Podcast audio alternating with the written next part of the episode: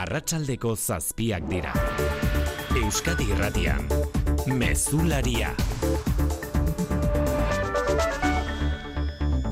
Arratxaldeon guztioi Rodolfo Ares dugu eguneko izen nagusia irurogeita zortzi urterekin hilda Euskadiko alderdi sozialistaren historian horriak beteko dituen gizonezkoa.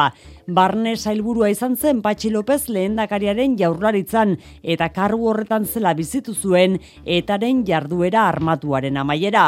Barne sailburu zela zipristindu zuen bere agintaldiaren amaiera Inigo Kabakas gaztearen eriotzak. Ama bosturtez, Euskadiko sozialisten antolakuntza idazkaria eta legebiltzarkide izana. Bihar eguerdian zabalduko dute Rodolfo Aresen ilkapera Bilbon Zumalakarregi etorbideko amargarren zenbakian.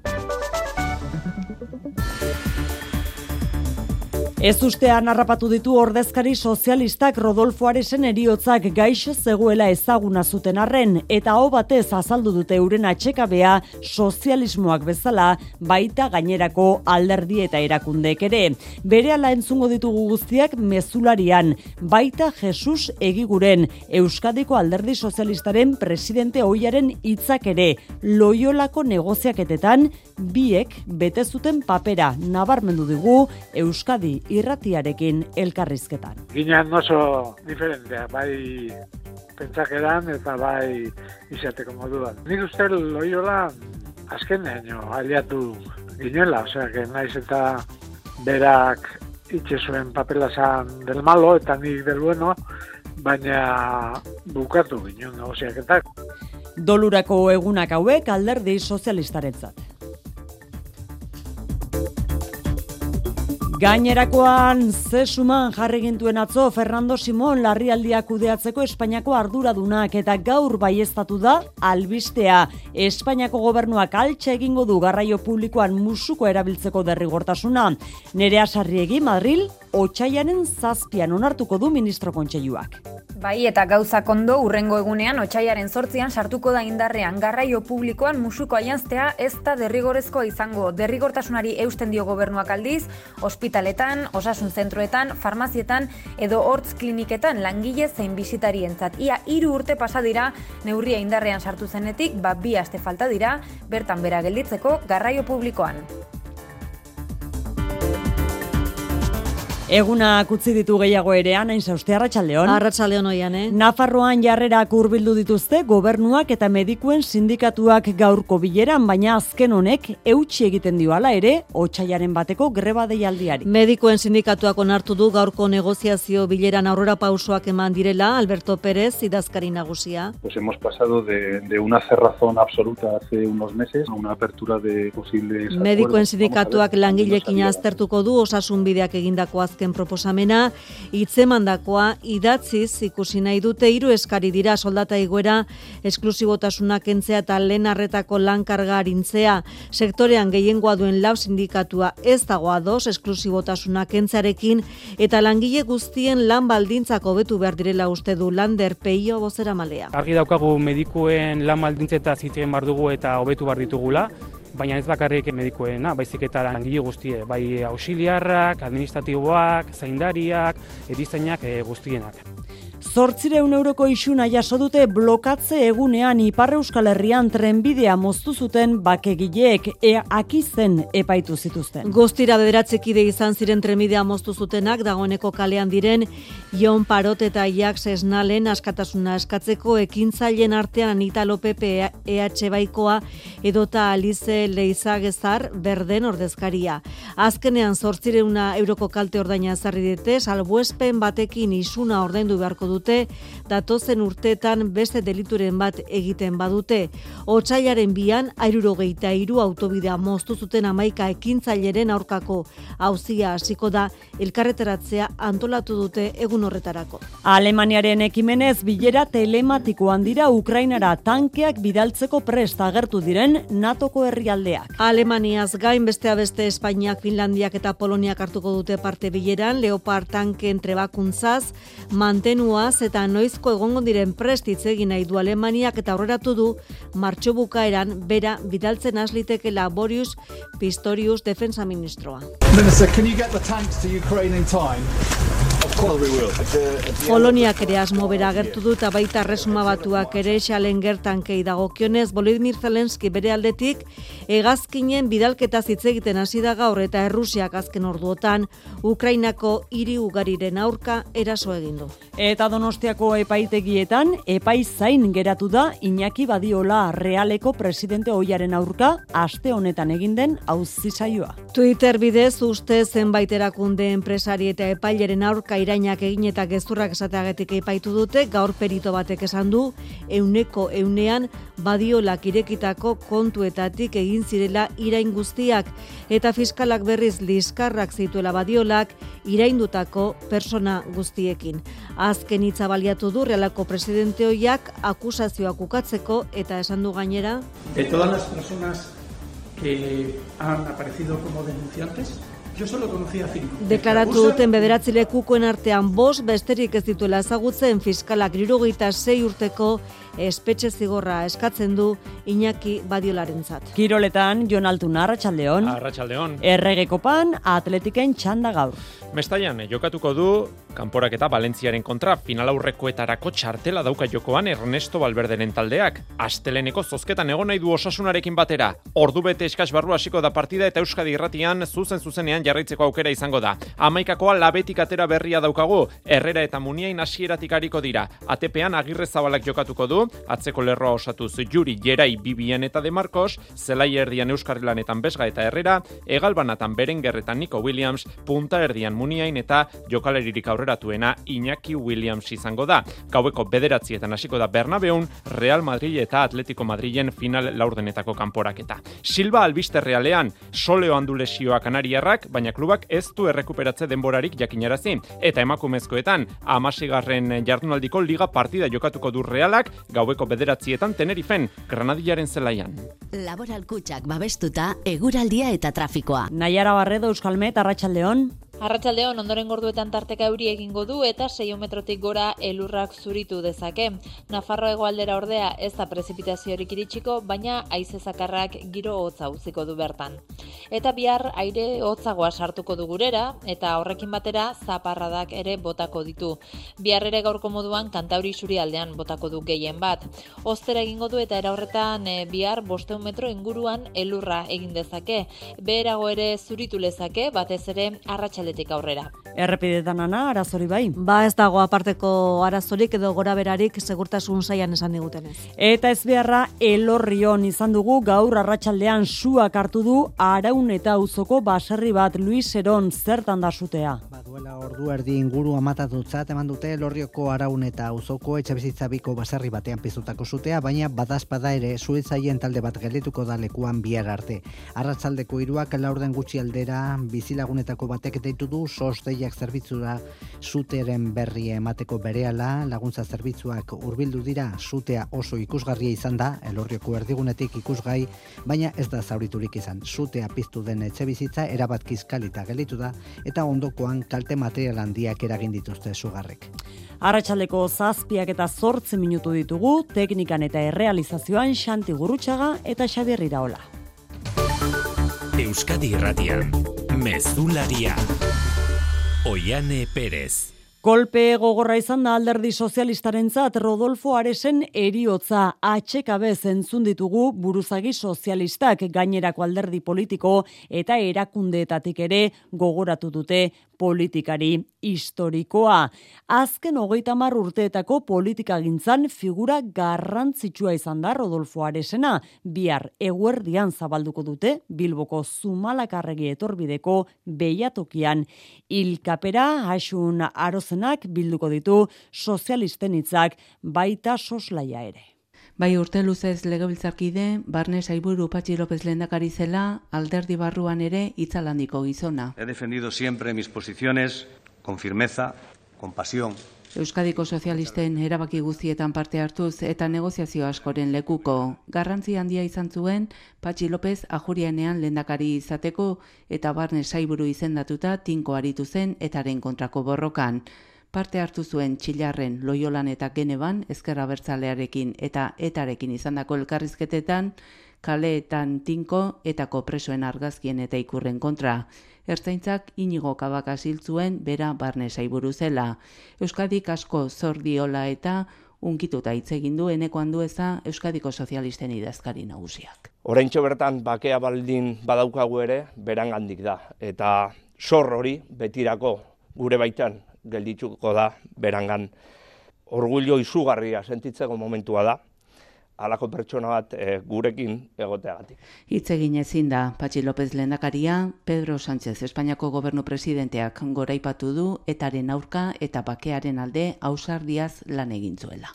Rodolfo Aresen eriotzak alderdikide asko ez ustean harrapatu ditu, tartean gertuko izan duen Jesus Egiguren Euskadiko Sozialistek izan duten azken presidentea. Alderdian lehenengo eta Eusko Legebiltzarrean ondoren gaztetatik ibilbide politikoa elkarren ondoan egin dutela gogoratu du Egigurenek Euskadi irratiarekin gaur izan duen izketaldian oso ondo itxe zituen gauzak zean organizatu.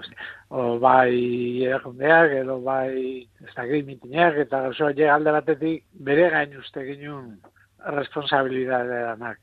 Eta politika aldetikan ere, bakizu konsejerua izan zan, momentu importante baten, eta gero eta egin elkarrizketak izan dituenen ere bilera bat eo bitan izan zen.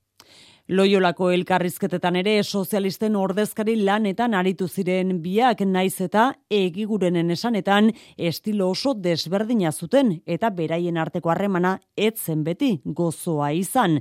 Desadostasunak ordea alde batera utzita zituztela azpimarratu digu. Gu bastante gaizki arregatxe ginen askotan, ez da diferentzia asko egutxe ginen.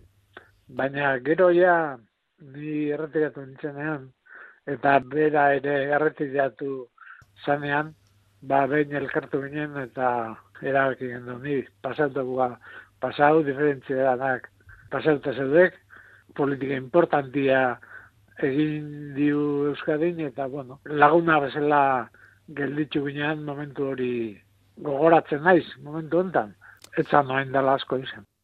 Desadostasun politikoetatik aratago, aresen eriotzari dolumin mezuekin erantzun diote gurean bateko eta besteko ordezkari politikoek ere, baita inigo urkullu lehendakariak berak, oarbide azpimarratu du, etaren aurka lan neka ezina egin zuela, bere bizitza arriskuan jarrita zurin etxe berria. Sare sozialetan adierazi duenez, herritarrentzat beti onen abilatu zuen arezek eta bereziki barne zailburu zela etaren kontra egindako lan neka ezina itortu nahi izan dio bere bizitza ere arriskuan jarriz. Era berean, Bilboko udalean egindako kudeak eta gora ipatu du lehendakariak, jaurlaritzaren bozera malea ere bide beretik mintzatu da bingen zupiria. Izan du nabarmentasun handia bai Eusko Jaurlaritzan, barne zailburu bezala, bai Eusko Legebiltzarrean, urte askotan, behar bada egoki da gogoratzea ba, Ibon Arezorekin batera lanean, Bilboko inguruaren garapenean izan zuen erantzukizuna. EH Bildutik baita Dolumina Arnaldo Otegik Twitterren koordinatzaile nagusiak nabarmendu du negoziaziorako eta zintzotasunez hitz egiteko aukera izan zuela Aresekin, naiz eta desadostasunak oso sakonak izan koalizioaren izenean maialen hiri artek hitz egin du. Ta Euskal Herria Bildutik bere familia eta gertukoi eta bere familia e, politikoari gure dolumina azaldu nahi digu. Alderdi popularretik bestalde Carlos Iturgaizek akordioak lortzeko gaitasuna gora ipatu du, Patxi López lehen dakari izan zedin erdi etxitakoa gogora ekarrita. Muñidor bat izan zen egiteko paktu hori alderdi popularrekin eta beti eman zigun Rodolfo Arezek eskerrak patu horrezegati. Iturgaizen esanetan lan horri esker defendatu zuten konstituzioa Eusko Jaurlaritzatik. Zure etxea efizienteagoa izatea nahi duzu? Baina, nundik hasiko gara? Zer finantzak eta behar dugun? Ze subentzio dauden ikusi behar da? Inbertitu efizientzian, errazagoa da orain. Sartu birgaitzerakin laboralkutxa.eu simulatzailean. Ezagutu eskura dituzun laguntza eta kenkari guztiak eta behar duzun finantzaketa. Laboralkutxa, bada beste modu bat. Mundua ezagutzeko urteak dira. Sentitzeko, elkarrekin bizitzeko, ikasteko urteak, konfiantzazko ingurune batean. Euskal Eskola Publikoa, elkarrekin azten. Aurre matrikula otxailaren amairutik hogeita laura. Ezkuntza saia. Eusko jaurlaritza. Euskadi. Auzolana. NATO aliantzaren barne eta Alemaniak deituta Leopard tanken bidalketa koordinatzen hasteko bilera telematikoa dute ordu honetan zenbait estatutako defentsa ministrok tartean Margarita Robles Espainiakoak. Ep, EPI dagokienean Berlinen aurrikuspena da martxoaren bukaerarako egon daitezkela lehen tankeak Ukrainara bidaltzeko moduan. Bruselaragoa Zamaia Portugal Alemania, Espainia, Finlandia eta Polonia dira Leopard tankeak dituzten eta Ukrainara bidaltzeko pres dauden estatuetako batzuk eta hasi dira aztertzen zenbat dituzten noizko egon litezken prest eta trebakuntza mantenua eta logistikari dagozkion beste auzi batzuk. Nola nahi ere gaia jorratzeko bilera formalagoan natok deitu du otxaiaren amalau eta amabosterako, aliantzako defentsa ministroak Bruselan elkartuko dira aurrez aurre. Epen muga jarri du jada maigainean Boris Pistorius Alemaniako defentsa ministroak, bere tankeak behintzat martxoa bukatzerako entregatzen aslitezkela uste du. Poloniak ere aste batzuetako epemugaz diardu eta erresuma batuak ere aipatu du martxoaren bukaera bere challenger tankei dagokienez. Jens Stoltenberg natoren idazkari nagusiak azpimarratu du aldaketa handia dakarrela Ukrainarentzat tankeak jasotzeak. Battle tanks are going to make a, a big difference. Bere burua defendatzeko eta Errusiak hartutako lurraldeak berre berreskuratzeko. Tankeen helburua erdilotuta, gerra hegazkinak eskatzen hasi daia da Volodymyr Zelensky Ukrainako presidentea. Errusiako armadak bien bitartean Ukrainako hiriak bombardatuz erantzun die Mendebaldearen azken erabaki horiei. Misilez eta dronez egin dituzte erasoak eta gutxienez amaika persona hil dira eta beste horren beste zauritu. Palestinan berriz egun odoltsua izan dute gaurkoa kasu honetan bederatzi dira hildakoak Israel armadak Zirjordanian burutu duen eraso batean. Jihad islamikoa izan dute helburu eta dozenaka zauritu daude. Ekialde hurbileragoaz Mikel Aiestaran eite beren berri emalea Arratsaldeon. Arratsaldeon, egun odoltsua jeninen Zirjordania iparraldean Gutxienez, bederatzi palestina eta dozenaka zauritu dira Israelgo armadaren beste operazio batean. Militarren esanetan helburua eraso handia kantolatzen ari ziren jihad islamikoaren hiru miliziano hiltzea zen. Hiru ordu, baino gehiagoz, jeningo refusiatuen kanpamendua gudu zelai bat izan da eta palestinarrek lortu dute Israelgo drone bat botatzea. Orain, estatu judua, Zizjordanian eta Gazan indarkeria handiago baterako prestatzen ari da. Iraganean, jihad islamikoak koeteak jaurti ditu gazatik horrelako ekintzei erantzuteko. Ramalako agintariek greba orokorra deitu dute protesta gisa. 2008 iruan, dagoeneko hogeita bederatzi palestina rilditu Israelek. Benjamin Netanyahu buru duen gobernu ultranazionalista berriarekin lurralde okupatuetako operazioak kareagotu egin dira eta errepresio militarra handitu da. Eguneko albiste nagusia izango da askorentzat dagoeneko badu data musukoaren bukaerak garraio publikoan ere. Espainiako ministro kontseiluak otxaianen zazpiko bileran hartuko du, erabaki hori horlaxe iragarri diguzu sarreran erea? Bai, datorren otxaiaren zazpian bi aste barru onartuko du ministro kontseiluak garraio publikoan musukoaren derrigortasuna bertan bera uztea. Datorren astean, erkidegoetako osasun arduradunak bilduko ditu, Karolina Darias osasun ministroak erabakia ofizialki jakinarazteko, zazpian onartu eta ohikoena da urrengo egunean bertan estatuko aldizkari ofizialean publikatzea, hortaz gauzakondo otxaiaren zortzitik aurrera musukoa ez da derrigorezkoa izango autobusean, metroan, trenean edo taksietan. Derrigortasunari eutxiko zaio, ospitaletan, osasun zentroetan, farmazietan, egoitza sozio-sanitarioetan edo hortz kliniketan entzun ministroa. Pensará en transporte, en transporte público, por tanto mantendremos como obligatorio en los centros sanitarios, en los establecimientos sanitarios. Europa mailan salbuespena da une honetan Espainiar estatua, herrialde gehienetan garraio publikoan derrigortasuna bertan bera geratu zen duela hainbat hilabete, 2008ko maiatzaren lauean sartu zen indarrean neurria, ia hiru urte pasa dira, babi aste barru bertan bera geratuko da. Osasun kontuekin jarraituz, Nafarroan ez dute akordiorik erdietxi gobernuak eta medikuen sindikatu sindikatuak gaur arratsaldean amaitu duten bileran. Azken honek baina onartu du azken bileratik aurrera pauso zenbait eman direla bi alden arteko negoziazioan eta ahalegina egingo duela greba saiesteko naiz eta oraingoz greba deialdiarekin aurrera jarraituko duen medikuen sindikatu horrek patxi irigoien iruñea. Medikuen sindikatuak dio dituzten aldarrikapen bakoitzeko aurrera pausuak eman direla eta proposamenak ere egin zaizkiela alegia soldaten igoerari, esklusibotasuna kentzeari eta lehen arretako lankarga astuna arintzeari. Alberto Pérez idazkari nagusia. Pues hemos pasado de, de una cerrazón absoluta hace unos meses a una apertura de posibles acuerdos. Vamos a ver, al menos ha habido avances. Akordioren bate edo beste, erdiesteko zirrikitu bat ireki dela dio, orain arte, ez ezko biribilak besterik ezbaitituzte jaso. Hala eta guztiz ere, Perezen esanetan hau egindako proposamenak dira idatzita nahi dituztenak. Gauzak horrela eta txibiteak elkarren arteko elkarrizketa eten ez dadin eskatzen duen bitartean. Que desde el gobierno entendemos en términos de excepcionalidad, dada el contexto de escasez de profesionales que existen. Sindikatuaren aldarrikapenetako baten ardura bere gain hartzeko pres dago esklusibotasuna kentzearena. Gobernua gainera mai sektoriala eta orokorra bilduko dituela adierazi du osasun sistema indartzeko neurri sorta prestatzeko. Osakidetzara etorrita berriz, osakidetzaren gainberaren aurrean osasun sistema publikoa indartzea izango da EH Bilduren datozen hilebeteotako lehentasuna Eusko Legebiltzarrean. Gaur zortzi berrekingo diote parlamentuan ohiko jardunari eta maialen hiri arte bozera maleak aurreratu du besteak beste osoko bilkuran eskatuko dutela mir sistemaren gaineko eskumena transferitzea jaurlaritzari. Izan ere ohartarazi du epe laburrean aurre ikusten diren jubilazioek eskatzen dutela plantillaren planifikazioa baina baita baliabide propioak ere.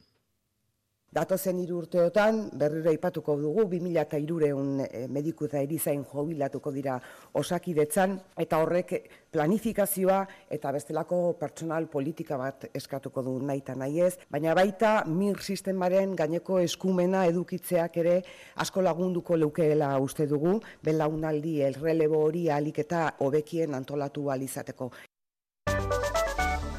Ipar Euskal Herrian akizeko auzitegiak zortzireun euroko isuna ezarri die guztaia amaierako blokatze eguna zela eta trenbidea moztun zuten Ekintzaiei Mikel Jartza. Bederatzikide izan ziren trenbidea moztu zutenak, politikariak gehienak, tartean EH Baiko Anita Lopepe eta Alize Leizagezar berdeen ordezkaria.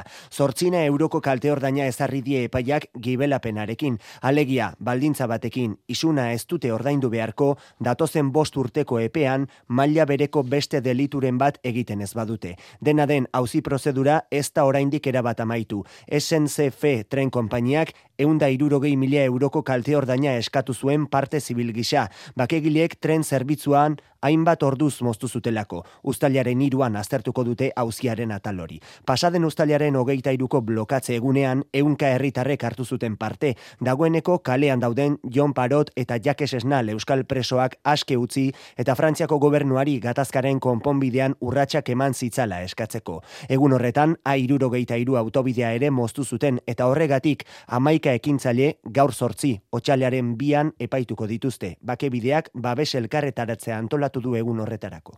Eroski taldeako hogeita mar mila euroko kalte ordaina eman beharko dio Cristina Zifuentesi Madrilgo erkidegoko presidente oiari. Kremak lapurtzen agertzen zen bideoa zabaltzeagatek. Madrilgo lurralde auzitegiaren arabera, irudi horiek Zifuentesen intimitate eskubidea urratzen dute Xabier Urteaga. Eroskiren saltoki batean segurtasun zaitzailea begira zuela Zifuentesek ustez laportutako kremak poltsa batetik ateratzen zituen une erakusten zuen bideoak.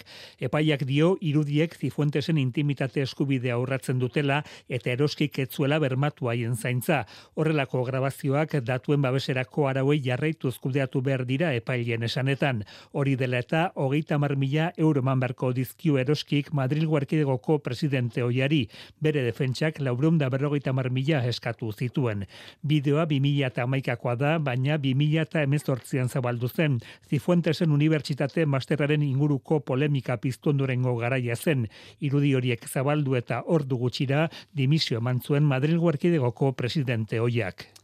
Ustez sare sozialetan hainbat erakunde komunikabide eta pertsonen kontra irainak eta gezurrak zabaltzeagatik Iñaki Badiola realeko presidenteari egin dioten epaiketa epaiaren zain geratu da gaur. Fiskalak aderazi du liskarrak izan zituela biktimekin, baina berak hitza hartuta ukatu egin du hori. Ertzaintzako perito batek lekukotza eman du Eta bai esan du euneko eunean badiolarenak zirela irainak zabaltzeko erabilitako Twitterreko kontuak aser odriozola.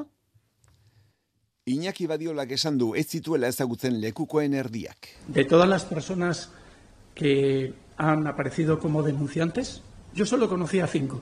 Lehenago fiskalak adirazi du Badiolak bazuela arrazoirik biktimen kontra joateko, eurekin liskarrak izan zituelako. La razón es porque todas las resoluciones judiciales fueron adversas.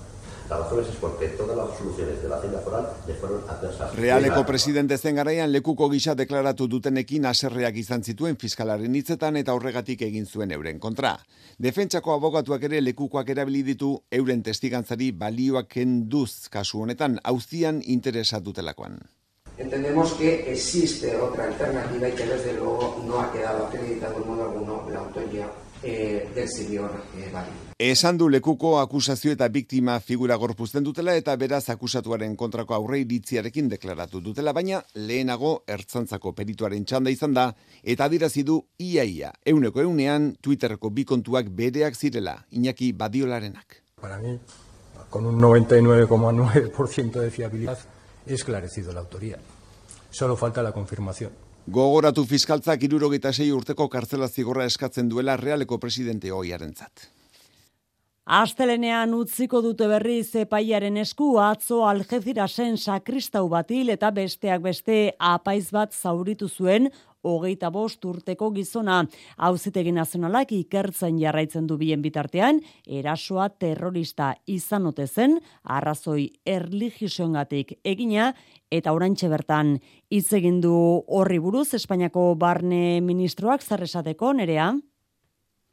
Ba, Fernando Grande Marlaska barne ministroak esan du ikerketa martxan dela, hipotesi guztiak zabalik daudela, baina ikerketaren lehen zantzuek bide ematen dutela pentsatzeko algeziraskoa eraso terrorista izan dela entzun. Todas las hipótesis siguen abiertas en cuanto a la posibilidad razonable de una naturaleza terrorista, pero vuelvo a decir, todas las Azken eh, orduetan hogeita bost urteko ustezko erasotzailearen pisukidei deklarazio hartu die poliziak eta etxean egin duten erregistroan antzemandako elementuak aztertu dituzte tartean sakristaua hiltzeko eta beste lau pertsona zauritzeko erabili zuen aiztoaren zorroa eta hainbat dokumentu eta pendrive. Barne ministerioak ziurtatu du jasine kanja bakarrik aritu zela, ukatu du zaintzapean zegoenik atzoko gertakarien aurretik eta argitu du ez duela aurrekaririk terrorismo delituengatik. Zehaztu du iazko ekainean kanpo kanporatze espedientea zabaldu ziotela, egoera irregularrean zegoelako Espainiar estatuan. Espainiako eta Andaluziako gobernuek lasaitasuna eskatu eta gorroto mezuak baztertzeko deia egin dute, hala egin du baita Elizak ere Cesar García Magan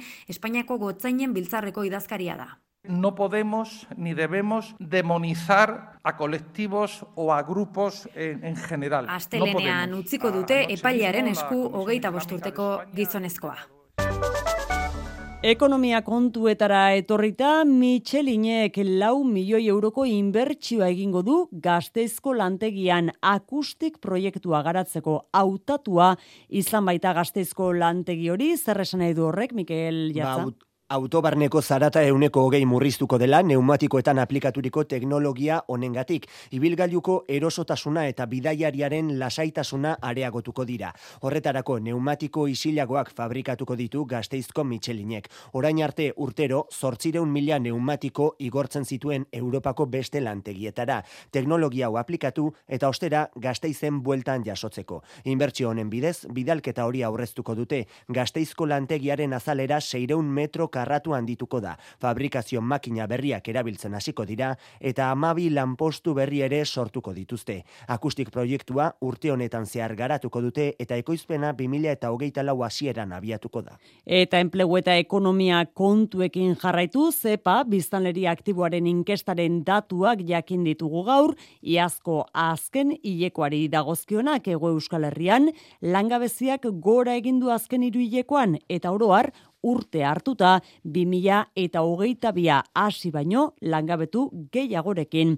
Amaitu dugu mezulariaren lehen zati hau amaitzeko, gogoratu baita, bi urte bete direla gaur Euskal Herria zatitzen duten mugako zenbait pasabide itxi zituztela Frantziako gobernuaren erabakiz eta iragan astean Frantziaren eta Espainiaren arteko goi bileran esandakoekin ez direla pozik Euskal Autetxiak bi urteko nekeak eraginda. Aipatu zuten sei hilabeteko epe horri itxaron gabe mobilizatzen hasiko direla iragarri dute gaurkoan litekena da endaian bertan astea mobilizazio horiek koitze zenarro auzapezak esan du esaterako, abenida zubiko esia berak kenduko duela eskuz.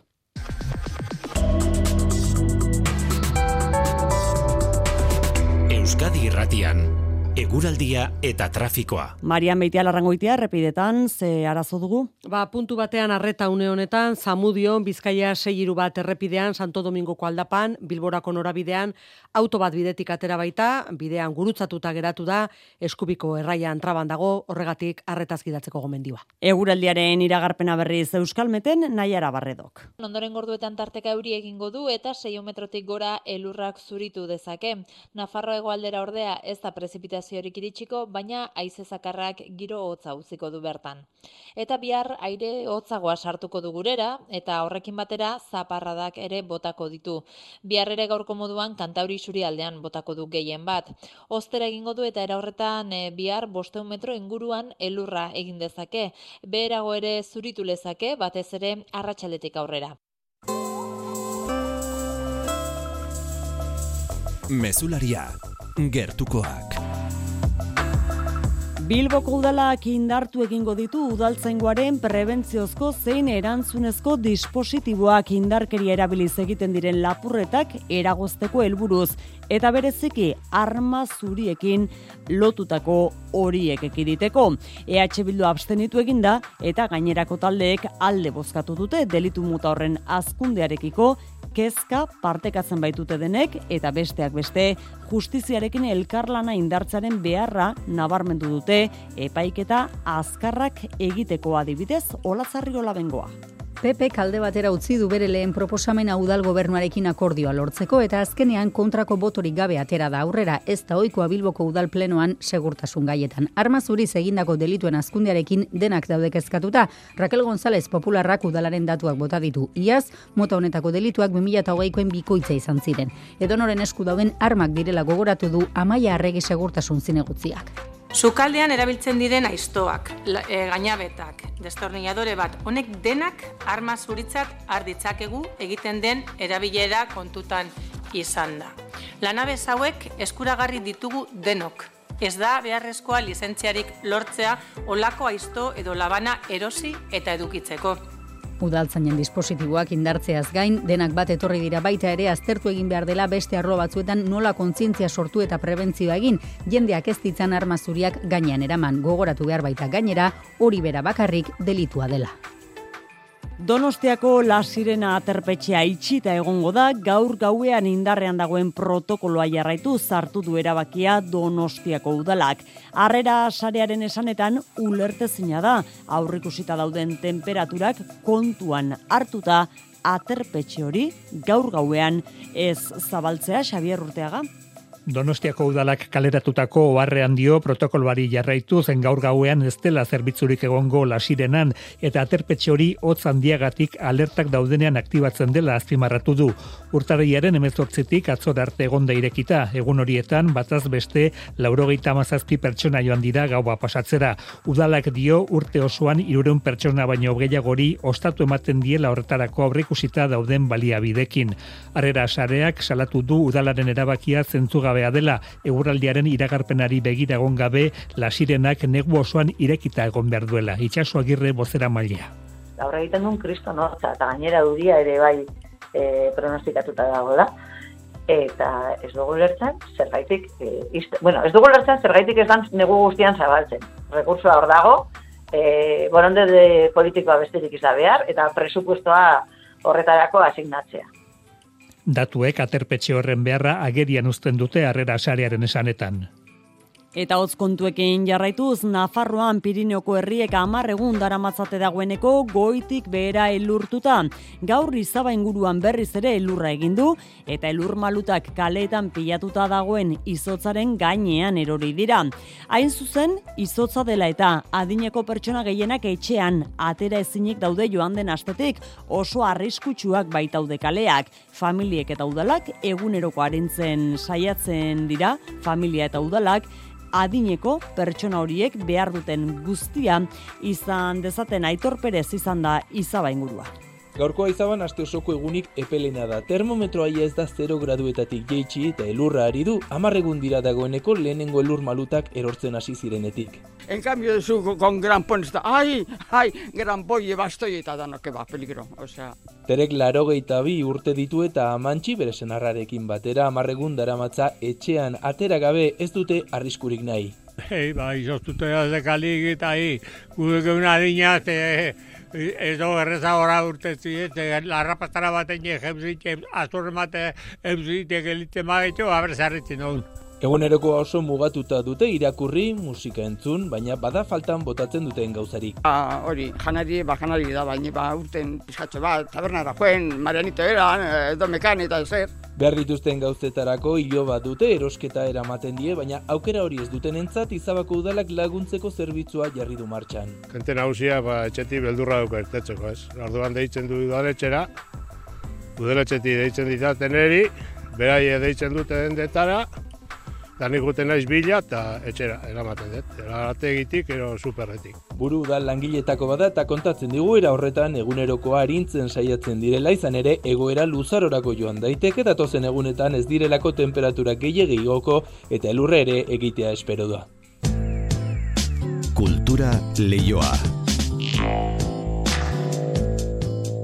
Hirugarren bilduma partekatua osatu dute Gazteizko Artium Museoak, Bilboko Arte Derren Museoak eta Donostiako Tabakalerak. Eusko Jaurlaritzak bizirik dauden artista euskaldunen obra erosteko sortutako diru laguntzari esker osatu da bilduma hori.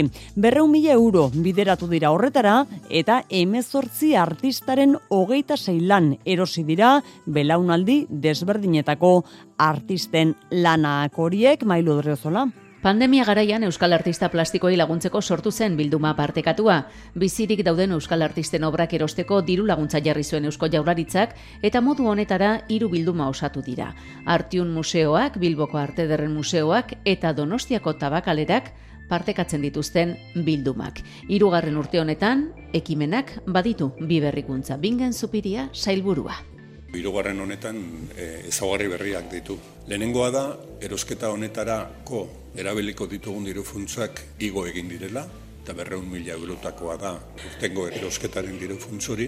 Eta bigarrena da, aurreko bi urteetan ekimen puntual bat bezala e, jaio eta mantendu zena, hemendik aurrera izango dela gure aurre kontuetan eta gure zailean txertatuta dagoen jarduera bat. Oraingo honetan amazortzi euskal artistaren obrak eskuratu dira guztira, hogeita sei artelan. Aukerak eta zarduratu den taldeak sormen berriei begiratu die, saritutako lanei ere bai, baina honekin batera irakurketa historikoa egin nahi izan dute, belaunaldi desberdinetako artisten lanak eskuratuz. Jose Luis Sistiaga, Esther Ferrer, Ines Medina, Txus Popoio edo Taibon Landa artisten lanekin osatu daba hirugarren bilduma hau. Eta aurreko biak bezala, Artiun Museoaren esku geratuko dira artelanak.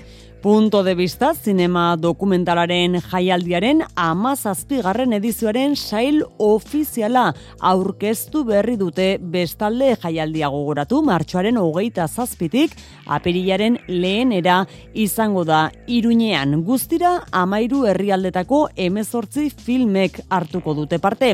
Sharon Lockhart eta Ignacio Agüero bezalako zinegile veteranoek euren azke, azken filmak aurkeztuko dituzte eta Peru galbete bezalako hasi berriak ere lehiatuko dira punto de vista jaialdiaren sail ofizial horretan itziar lumbreras. Hasi da punto de vista jaialdirako atzera kontaketa eta azken orduetan prestatu duten egitarau zabalaren lehenengo xetasunen berri izan dugu. Zehazki, sail ofiziala osatzen duten filmak ezagutu ditugu mundu osotik bidalitako zortzireun proposamenen artean aukeratutako lanak hain zuzen ere. Manuel Asin jaialiko zuzendari artistikoa da. Una sección oficial. Jaialdiaren amazazpigarren edizioan, sail ofizialak amar saio lehiakorri izango ditu. Guztira, emezortzi filme parte hartuko dute amar film luze eta zortzi film labur. Mundu osoko amairu herrialdetan ekoitzitako lana dira Europa, Amerika, Afrika eta Asian. Gainera, jaialdian ohikoa den moduan, lehian arituko diren egileen artean ospe handiko zinemagileak eta hasi berriak aurkituko ditugu. Se dan cita en esta edición. Punto de vista aurretik egon diren zinegileak etorriko dira, baina baita lehenbizikoz parte hartzen dutenak ere veteranoen artean, Ignacio Agüero, maisu txiletarrak bere azken filma ekarriko du iruñera, eta Sharon Lockhart zinegile eta artista visualak Eventide film laburra erakutsiko du. Lockhart Bestalde, sail ofizialetik kanpo, aurtengo atzera begirako nagusia ere zehaztu dute, Peter Nesler zinegile alemaniarren zutetxua izango da protagonista. Nunca se había hecho una retrospectiva tan Ez da inoiz hain atzera begirako zabalik egin. Guztira, zazpi saio izango dira zinemagile honek, irurogei urteko ibilbidean sortu dituen, irurogeita amarretik gora lanetako asko erakusteko. Pelikulas, no? Atzera begirako honek izugarrizko ikusmina sortu du Iruñetik pasa ondoren Barcelonan, Madrilen, Koruñan eta Valentzian ere programatuko dute. Punto de vista jaialdia entzun dugu martxoaren hogeita zazpidik apirilaren lehenera. Iruñean, eta honekin hemen txeutziko dugu gaur gure mezularia saioa euskadirratian, hiru erregen mailarekin izango zarete datozen orduetan, bihar arte, ondo izan.